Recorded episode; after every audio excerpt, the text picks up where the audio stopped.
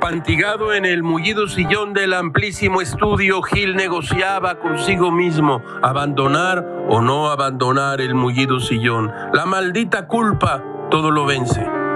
Gamés destruyó la inacción y se acercó a su periódico El Financiero. La agencia de noticias financieras Bloomberg entrevistó al presidente Andrés Manuel López Obrador, quien concedió su primera entrevista a un medio internacional. Bloomberg está asociado en México con el financiero. Gilga cita textualmente dos, dos pequeñas nueces, respuestas del presidente, y les pone, y les pone un título que somete a su consideración. Dice el presidente.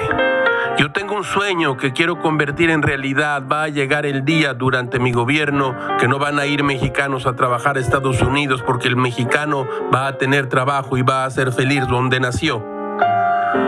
El editor que es Gamés le pone a este párrafo el título de Sueño, que sueño, que sueño. Otra cita del presidente López Obrador. Yo creo que como se dice coloquialmente, le ha bajado Trump.